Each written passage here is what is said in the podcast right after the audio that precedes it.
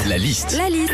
La liste de Sandy sur Nostalgie. Depuis euh, le début, euh, pardon, les, les grandes vacances débutent dans une semaine. Près de 8 Français sur 10 vont partir en vacances cet été.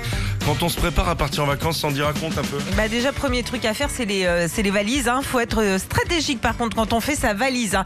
Et ce qui est pas mal, c'est de se faire des nems de pantalon ou des rouleaux de printemps de t-shirt. Tu sais, tu roules tout en boule comme ça, ça te prend pas trop de place dans Avec la valise. sauce sans sauce.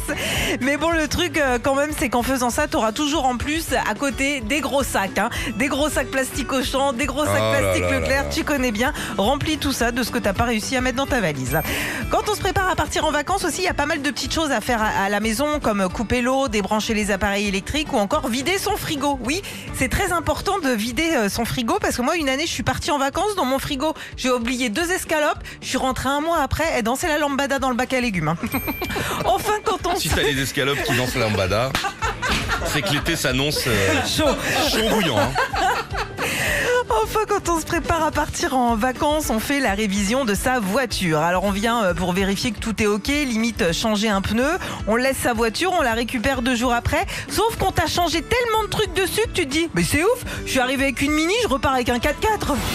Retrouvez Philippe et Sandy, 6h-9h sur Nostalgie.